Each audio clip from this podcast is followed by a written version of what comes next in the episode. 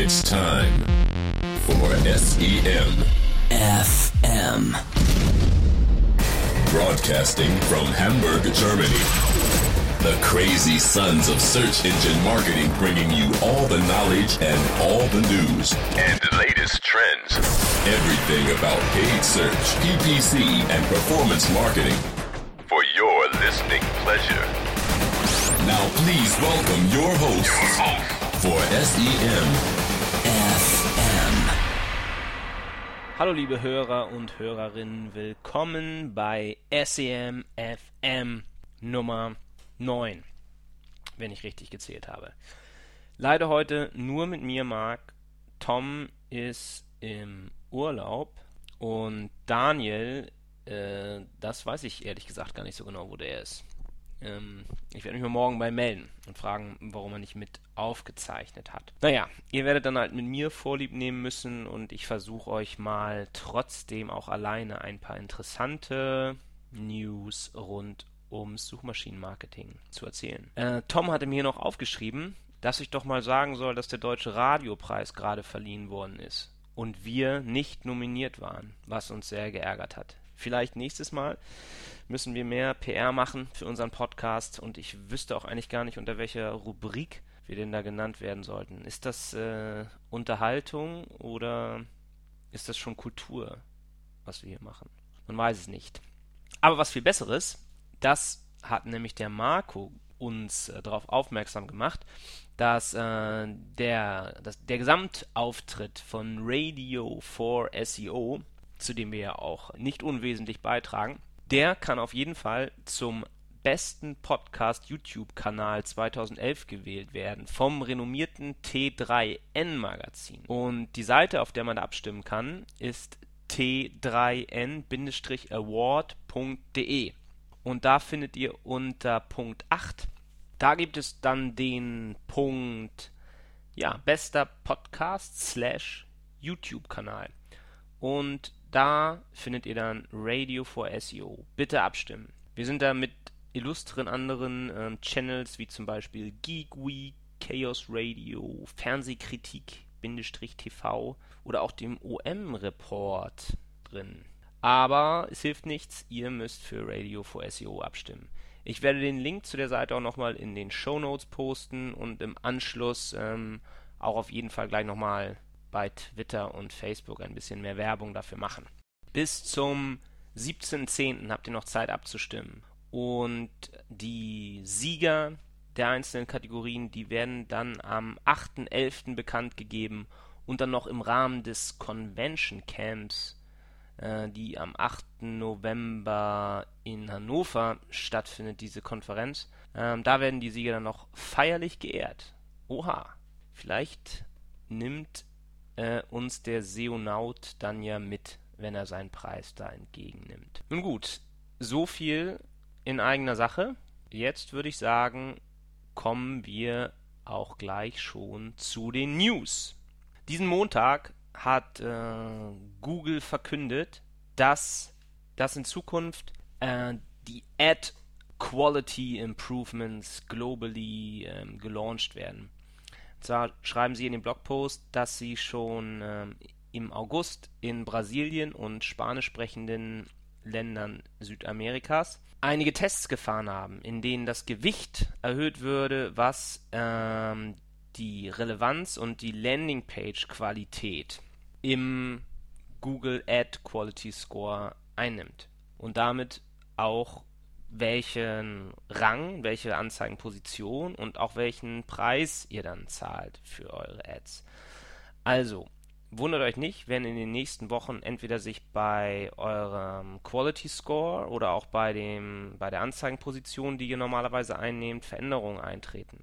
Grundsätzlich wird sich nichts ändern. Die gleichen Richtlinien, die vorher gegolten haben, werden weiterhin gelten auch ähm, diese Aufteilung von 1 bis 10 des Quality Scores, den ihr im Konto angezeigt bekommt, der wird gleich bleiben. Nur intern wird eben Google hier anders gewichten und dadurch kann es eben zu Verschiebungen kommen. Vielleicht ist jetzt auch damit dann eine gute Gelegenheit, mal ein Tool auszuprobieren, mit dem man einen besseren Überblick über seine eigenen ähm, Quality Scores auf Keyword-Ebene behalten kann. Ich weiß ja nicht, welche Tools ihr da so nutzt. Etwas, ähm, was mir in letzter Zeit aufgefallen ist und einen ganz interessanten Ansatz hat, ist das äh, Tool 10scores.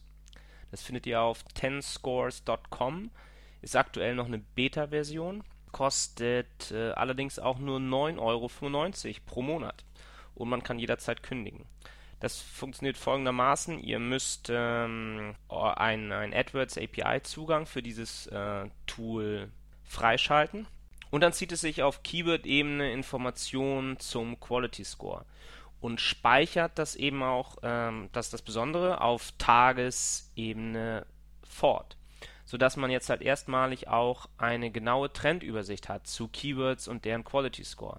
Man sieht also auf einen Blick die Keywords, bei denen der Quality Score angestiegen ist und auch die Keywords, bei denen er gefallen ist, sodass man hier dann reagieren kann und vielleicht auch Muster erkennt, woran es jetzt liegen kann, dass bei einigen Keywords oder bei einigen Anzeigengruppen die Quality Scores auf einmal fallen, während sie bei anderen steigen. Es gibt auch ein sehr schönes ähm, Dashboard, wo man eben nicht nur die zeitliche Entwicklung als Trend ablesen kann, sondern auch in einem Pie-Chart dann auch sieht, wie das Konto insgesamt so aufgestellt ist, ob es jetzt im Durchschnitt eher höhere oder eher niedrigere Quality Scores hat. Äh, ich poste dazu auch nachher den Link. Ähm, Schaut es euch mal an. Wir haben es leider noch nicht getestet, weil äh, es natürlich schon etwas Mut äh, dazu gehört, die eigenen AdWords Login-Daten so einem US-Tool äh, hinzugeben, sage ich mal. Und wenn man das auf eigene Rechnung macht, ist das vielleicht noch einfacher. Wenn man für Kunden arbeitet, naja, da ist ja immer eine gewisse Vorsicht äh, gefragt. Dieses ähm, 10 Scores hat auch noch ein interessantes Tool, was sie anbieten. Das heißt, äh, nennt sich BitOptimizer und bezieht sich auf ähm, ein YouTube-Video von Hal Varian, dem Chief Economist von Google. Und der beschreibt in diesem sehr interessanten Video, wie man den Google Gebotssimulator benutzen kann, um ein perfektes CPC-Portfolio äh, oder das perfekte Gebot zu erreichen, mit dem man seinen Profit maximieren kann. Dieses Tool, was TenScores da programmiert hat, bezieht sich also auf diese Berechnung, die Hal Varian in diesem Video vorstellt. Man gibt dort die verschiedenen prognostizierten äh, maximalen Bits ein und wie viel Klicks und wie viel Kosten dann dafür entstehen werden. Weiterhin braucht man noch ähm, den maximal profitablen CPA und die Conversion-Rate und man kann auch noch einen Value per Klick angeben, aber das muss man nicht. Dann drückt man auf den Knopf und äh, man sieht, zu welchem Gebot man voraussichtlich seinen Profit maximieren kann. Den Link dazu werde ich auch in die Show Notes posten und, und dann könnt ihr ja mal erzählen, ob das bei euch funktioniert hat.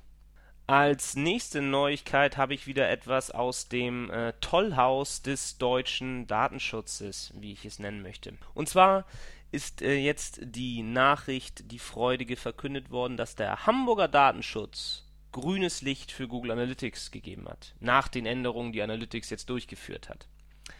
Wow, also, wenn ihr ein Unternehmen und eine Webseite in Hamburg betreibt, dürft ihr jetzt Analytics benutzen.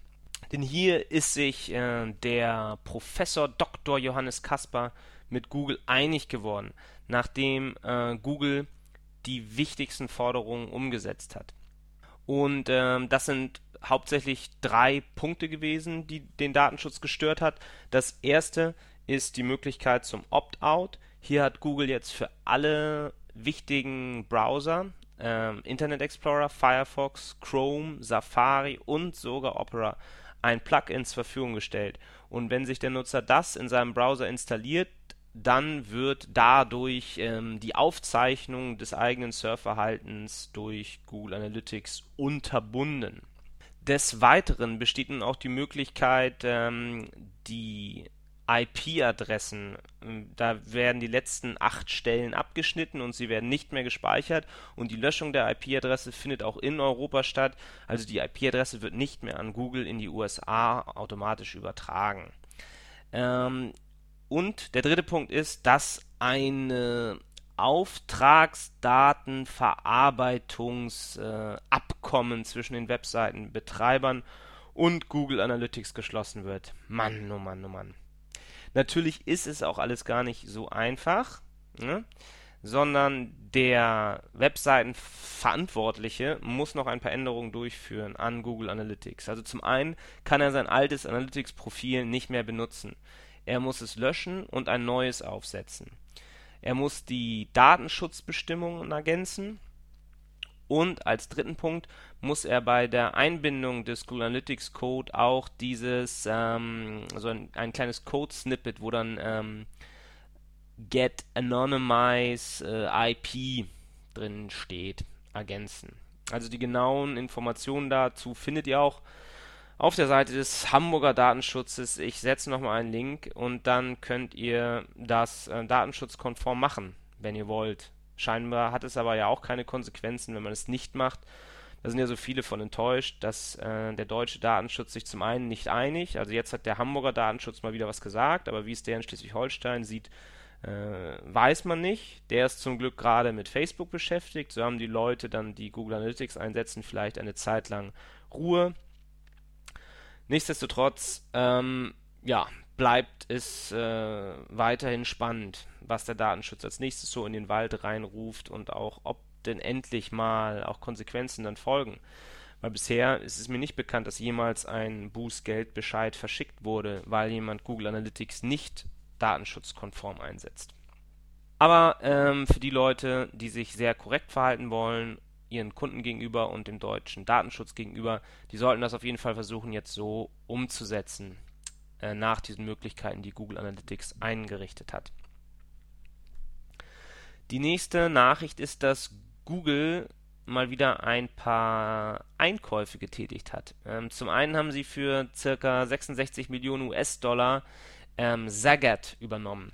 Das ist ein ähm, sowas wie der Michelin-Führer in den USA. Also es ist hauptsächlich ein Printmedium, in dem Restaurant-Kritiken und Tests von, von Nutzern aufgeführt werden. Hm. Da haben sich ja einige gefragt, warum Google denn jetzt jemanden kauft, der hauptsächlich Print macht. Ich meine, die Daten werden sie wahrscheinlich auch äh, äh, in digitaler Form vorhanden haben. Aber äh, ein witziger Kommentar, den ich dazu gelesen habe, war, wenn ihr merkt, dass ihr gerade gegen Wikipedia verliert, würde es dann Sinn machen, den Brockhaus zu kaufen? Wahrscheinlich nicht. Aber Google weiß ja auch eigentlich, was sie machen. Und sie haben ja auch ähm, einige Zukäufe, wie zum Beispiel Android oder YouTube, die sind ja mittlerweile wirklich große Gewinnbringer für Google. Und auf der anderen Seite hat man ja einige Eigenentwicklungen, ähm, wie zum Beispiel Wave, ähm, hatten ja keinen großen Erfolg. Also an sich, glaube ich, ähm, ist Google nicht schlecht darin, Firmen auch zu kaufen und sinnvoll einzubinden in die eigenen Dienste. Des Weiteren kauft Google auch noch Daily Deal. Ähm, das ist, äh, Daily Deal ist eine Seite wie Groupon, auf der man sich als Nutzer registrieren kann und dann regelmäßig äh, Rabatte oder Coupons geschickt bekommt, die man in Shops, Restaurants, Fitnessstudios, Theaters, Kino etc. in seiner näheren Umgebung einlösen kann. Und äh, das hat sich Google auch einiges kosten lassen. Die Rede davon ist, dass ca. 150 Millionen US-Dollar da geflossen sind. Und einer der größten Nutznießer sind die beiden deutschen Brüder Heilemann, die diesen Dienst damals auf die Beine gestellt haben. Ich glaube, das Unternehmen wurde auch gerade vor zwei Jahren gegründet und jetzt für 150 Millionen verkauft. Äh, da sieht man doch, dass es sich tatsächlich lohnt. Einfach nur einen Dienst, den es in den USA schon gibt, zu kopieren und dann in Deutschland groß zu machen und dann zu verkaufen. Witzig ist ja auch, dass gerade vor ein paar Monaten ja ähm, einer der, der, anderen deutschen Copycats, nämlich City Deal, der von den Samwa-Brüdern ähm, gegründet wurde, dass die von Groupon gekauft wurden. Also auch die haben es geschafft, ähm, mit einer guten Kopie wieder den Ausstieg und ein paar Millionen zu machen. Aber kein Neid an dieser Stelle, denn wir machen ja schließlich auch alle Millionen. Mit guten AdWords-Kampagnen, hoffe ich doch. Und um die noch besser zu machen, könnt ihr jetzt auch wieder ein neues Feature von Google benutzen, äh, das wir eigentlich in der letzten Sendung auch schon nennen wollten. Da mussten wir es aber äh, verpiepen, weil es noch geheim war. Jetzt ist es öffentlich und vielleicht habt ihr es auch schon gesehen. Und zwar rede ich davon, dass auf grafischen Werbemitteln im Google Display Netzwerk der Plus 1 Button angezeigt wird. Wenn ihr also solche Werbemittel seht und selber bei Google Plus angemeldet seid, dann könnt ihr diese Werbemittel kennzeichnen und Leute aus euren Freundeskreisen bei Google Plus sehen dann, dass ihr dieses Werbemittel und die oder die dahinterliegende Zielseite äh, geplus want habt. Was bringt einem das jetzt? Ähm, Google selbst sagt ja, dass für den AdWords Quality Score es aktuell noch nicht wichtig ist, wie viele plus 1 man hat auf der Seite, aber es erzeugt eben eine größere Aufmerksamkeit und dadurch auch eine höhere Klickrate, was dann wiederum dem Erfolg der Kampagne zugutekommt. Wenn ihr das jetzt äh, grundsätzlich ablehnt, sowas, vielleicht auch wieder Angst habt vor weiteren Datenschutzdebatten, wie beispielsweise beim Like-Button von Facebook, dann könnt ihr diese Funktion abschalten. Ihr müsst dafür in die Kampagnen-Settings gehen und findet da einen, ähm, einen Punkt Social Settings und dort könnt ihr dann festlegen, ob der Plus 1 Button im Google Display Netzwerk bei euren Anzeigen ausgeliefert werden soll oder nicht. Im Google Suchnetzwerk habt ihr diese Möglichkeit nicht. Da wird der Google Plus Button immer neben den Werbeanzeigen auftauchen in Zukunft. Ähm, ja, und damit habt ihr euch abzufinden. Die Frage ist jetzt natürlich, sollt ihr das ähm, aktiv lassen oder deaktivieren äh, fürs Google Display Netzwerk? Ich würde dazu raten, das einfach aktiv zu lassen denn ähm, dieser Google Plus Button wird nur Leuten angezeigt, die auch ähm, registriert sind bei Google Plus. Das sind also eh schon mal nicht so viele und die, die dann ähm, dort registriert sind und diesen Knopf sehen, da kann es eigentlich nicht schaden und vielleicht hilft es ja tatsächlich der Klickrate, wenn der eine oder andere dort euch mal ein Like gibt. Ja, da sieht man es wieder, das Netz wird immer sozialer, auch die Werbung im Netz wird immer sozialer. Nur ich sitze hier ganz alleine. Und an der Stelle möchte ich nochmal sagen, wie schwierig das auch ist, alleine so einen Podcast zu machen. Ähm, ich dachte eigentlich, es würde viel besser gehen, wenn Thomas mich nicht ständig unterbrechen würde. Aber ehrlich gesagt vermisse ich ihn und hoffe, dass wir die nächste Sendung auch wieder zusammen machen oder dass zumindest Daniel sich rechtzeitig meldet, um hier mitzumachen. Und Respekt auch an die ganzen anderen äh, Moderatoren, die ihren Podcast immer alleine aufnehmen. Also für mich wäre das auf Dauer nichts. Ich finde das sehr viel schwieriger. Ich habe auch das Gefühl, dass es alles sehr viel zäher wird und weniger dynamisch, als wenn es ein Team ist. Naja. Wir sind ja jetzt ja auch schon bei 18 Minuten. Vielleicht ähm, machen wir auch einfach eine ganz ähm, kurze Version aus diesem Podcast. Und ich komme zum letzten Thema. Und da möchte ich euch ähm, nochmal ein Tool vorstellen. Und zwar ist das ein ähm, Test, den ihr mit eurem AdWords-Konto durchführen könnt. Ihr müsst dafür einfach nur eure Google AdWords API-Daten wieder einem US-Anbieter zur Verfügung stellen. Dafür kostet diese Auswertung ähm, in dem Fall auch nichts. Angeboten wird das Ganze von WordStream, einem Anbieter, der eigentlich darauf spezialisiert ist, dass er ähm, eure Keywords im Konto optimiert, neue Keywords eurem AdWords-Account automatisiert hinzufügt und auch hilft, diese Keywords zu clustern und zu kategorisieren. Ähm, die haben jetzt ähm, für Marketingzwecke ein Tool zur Verfügung gestellt, was der AdWords Performance Grader heißt. Und dieser kann anhand von verschiedenen Faktoren eine Einschätzung darüber abgeben, wie gut euer Konto gemanagt ist und wie professionell das gemanagt ist. Das ist ja auch genau das Thema, was wir in der letzten Sendung auch schon hatten. Vielleicht ähm, für die von euch, die eine Agentur betreuen, ist ja die Frage immer wichtig, was macht meine Agentur eigentlich für das Geld, was ich der zahle? Machen die einen guten Job? Wie bin ich denn eigentlich aufgestellt? Und dieses Tool versucht das ähm, objektiv und anhand von Benchmarks mit dem Wettbewerb vergleichbar zu machen. Also bei allen diesen Faktoren, die dieses Tool ähm, auswertet aus eurem Konto, werden die Zahlen immer im Vergleich zu anderen Wettbewerbern äh, gesetzt, die auch dieses Tool schon genutzt haben. Da gibt es natürlich schon die Einschränkung. Man weiß nicht, wie viele andere Accounts hier mit dem eigenen verglichen werden und wie vergleichbar diese Accounts auch sind. Weil bei einigen dieser Faktoren es eben schon sehr speziell sein kann. Nichtsdestotrotz möchte ich euch mal äh, erzählen, äh, welche Faktoren ähm, im Rahmen dieser Untersuchung ähm, dargestellt werden, weil alle diese Werte könnt ihr euch eigentlich auch selber in eurem Konto anschauen, um ein paar Erkenntnisse zu bekommen. Das erste, ähm, was das Tool sich anschaut, ist ähm, Wasted Spend nennen sie das. Man kann es aber auch Streuverluste nennen beispielsweise, denn es schaut an, wie viel negative Keywords man im eigenen Konto hat. Ziel sollte es ja eigentlich sein, sich regelmäßig den Suchanfragenbericht zu ziehen und dann negative Keywords oder ausschließende Keywords, wie es im Deutsch heißt, hinzuzufügen, um sicherzustellen, dass die Anzeigen nur von Leuten gesehen werden, die wirklich ähm, sich für die Dienstleistung oder Produkte interessieren, die ihr anbietet. Hier wird dann ähm, in diesem Tool in einem Schaubild dargestellt, wie viele ähm, negative Keywords man im letzten Monat oder im letzten Quartal hinzugefügt hat und das wird im Vergleich zum Wettbewerb ähm, dann gesehen. Mit Wettbewerb ist dann immer gemeint, andere Accounts, die sich von diesem Tool haben analysieren lassen. Der nächste Punkt ist der Quality Score. Auch hier eigentlich ganz interessant, äh, mal zu sehen, wie man sich selber darstellt im Vergleich zu anderen Konto, Konten, AdWords und AdWords Werbetreibenden. Hier sieht man äh, ein Chart, auf dem auf der x-Achse der Quality Score von 1 bis 10 abgebildet ist und auf der y-Achse dann äh, die Impressions, die mit den Keywords des jeweiligen Quality Scores erreicht wurden.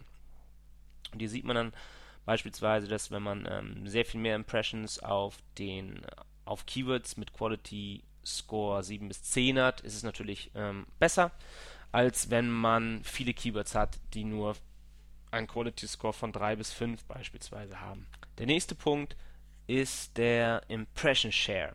Hier zeigt das ähm, Tool in einem Pie Chart an, wie viele Impressions man durch ähm, Ad-Rank oder durch Budget verloren hat.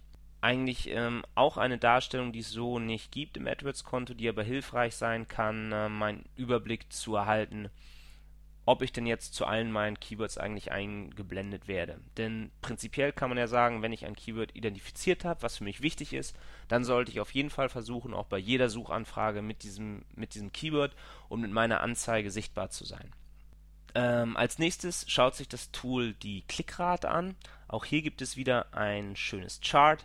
Auf der X-Achse ist da die Anzeigenposition abgebildet und auf der Y-Achse die durchschnittliche Klickrate.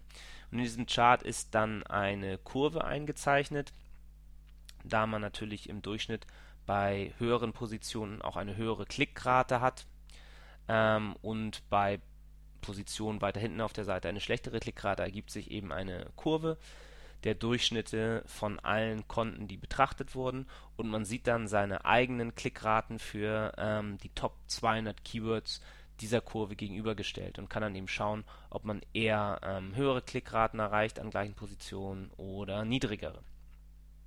Der, ähm, ja, dazu ist vielleicht noch zu sagen, dass es hier, denke ich mal, sehr stark auch davon abhängig sein kann, ähm, was für, in was für einer Branche man ist, wie da die Klickraten allgemein sind oder auch wie groß der Anteil beispielsweise von Brand-Keywords ist. Im Vergleich dazu ist ähm, der nächste Punkt aber ein sehr objektiver Faktor, der schaut sich nämlich nur die Account Activity an. Da sieht man in einer Tabelle für die letzten 30 und für die letzten 90 Tage, wie viel Änderungen auf ähm, Campaign, Ad Text, Keyword, Ad Group oder Placement Level durchgeführt wurde.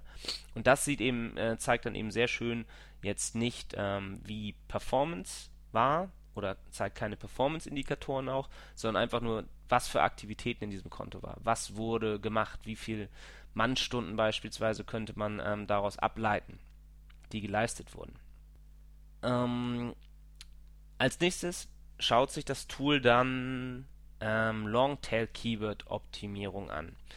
Hier gibt es als Auswertungsergebnis ein Pie-Chart, in dem dargestellt ist, wie viel Prozent der Impressions von einzelnen Keywords gekommen sind, wie viel Prozent der Impressions von Keywords, die aus zwei Worten ähm, Bestehen gekommen sind und wie viel Prozent der Impressions aus ähm, Keywords, die sich aus drei oder mehr einzelnen Worten zusammensetzen, generiert wurden. Und ähm, da kann man eigentlich auch grundsätzlich sagen, dass sich dieses Verhältnis im Laufe einer Kampagnenoptimierung in Richtung Longtail verschieben sollte. Also am Anfang hat man vielleicht nur ähm, ein einzelnes Keywords, Keyword im Konto drin und zieht sich dann aber regelmäßig die Suchanfragenberichte und beginnt dann alle diese Kombinationen, die dort abgefragt werden, entweder als negative Keywords oder eben als neue Exact Keywords einzubuchen, sodass der Anteil an zwei oder mehr Wortkombinationen in den Keywords zunehmen sollte im Kampagnenverlauf. Der nächste Punkt dann auch ganz wichtig, die Anzeigentextoptimierung. Hier untersucht das Tool ähm, zum einen die Anzahl der aktiven Anzeigentexte und dann auch die Anzahl der Anzeigentexte pro Ad Group. Und das auch jeweils wieder im Vergleich zu anderen Konten ein guter Hinweis eben darauf nochmal, dass man wirklich immer verschiedene Anzeigentexte gegeneinander laufen lässt. Ein ähnlicher Punkt ist dann der vorletzte, nämlich die Landingpage-Optimierung. Hier wird einfach nur ausgegeben, wie viele verschiedene Landingpages in dem Account äh, vorhanden sind und als Benchmark wieder auch im Vergleich zum Wettbewerb. Hier kann man natürlich sagen, dass es ein, ein Webshop-Betreiber hier sehr viel einfacher hat, gut abzuschneiden, der eher selbstverständlich auf seine verschiedenen Produkte und einzelne Kategorien Deep Links setzen wird und deshalb sehr viele verschiedene Landingpages hat. Aber auch jemand, der vielleicht nur eine einzelne Conversion-Seite hat, ähm, sollte sich doch dann mal bemühen, auch von dieser Seite verschiedene Variationen gegeneinander testen ähm, zu testen und laufen zu lassen. Und als letztes kommt dann noch eine Rubrik, die heißt ähm, PPC, also Pay-per-Click Best Practices. Und hier sind nochmal verschiedene Punkte, wo man dann jeweils immer einen Daumen hoch oder Daumen runter erreichen kann. Das sagt dann eben, nutzt man diese, diese Funktionen oder Features oder nicht. Das erste ist das Network Targeting. Hier schaut sich das Tool einfach nur an, ob man verschiedene Kampagnen fürs äh, Suchnetzwerk und fürs Google Display Netzwerk eingesetzt hat, da die ja spezielle, ähm, spezielle Einstellungsmöglichkeiten eigentlich haben. Als drittes, wenn man sich ähm, das für sich selber betrachtet, könnte man hier eigentlich auch noch ähm, den Bereich Mobile ähm, mit einfügen, dass man sich das Konto mal anschaut und sicherstellt, dass man eben für die Bereiche Suche, Display und Mobile eigene Kampagnen optimalerweise aufgesetzt hat, die dann auch verschiedene Anzeigentexte und verschiedene Einstellungen benutzen. Ähm, Punkt 2 und 3 ist dann das Geo- und äh, Sprachtargeting. Hier wird nur geschaut, ob diese Funktion genutzt wird, ob es eine Einschränkung gibt auf Region und auf Sprachen, um eben eine Zielgruppe besser zu treffen. Der nächste Punkt ähm, überprüft, ob das Google Conversion Tracking benutzt wird. Das ist ja auch ähm, immer unsere Empfehlung, wenn es keine Bedenken aus datenschutzrechtlichen ähm, Gründen gibt und wenn man auch ähm, zutraut, dass äh, Google vertraulich mit den eigenen Conversion-Daten umgeht, sollte man auf jeden Fall das Google eigene Conversion-Tracking in den Kampagnen benutzen. Es bietet verschiedene, verschiedenen Mehrwert ähm, im Vergleich zu Drittanbietern. Ähm, das nächste äh, bezieht sich eigentlich auf einen oben schon abgefragten Punkt, nämlich im, m, verschiedene Multiple Text Ads Running. Also hat man verschiedene Anzeigentexte ähm, in der Rotation gegeneinander und auch ähm, der Punkt, ob diese Rotation auch automatisiert erfolgt nach Performance ähm, Targets. Der nächste Punkt finde ich, find ich sehr interessant wieder und zwar bezieht sich das auf die Nutzung von Modified Broad Match. Modified Broad Match ist ja ähm, dieser ähm, Match-Type, bei dem ein Plus vor die Worte gesetzt wird.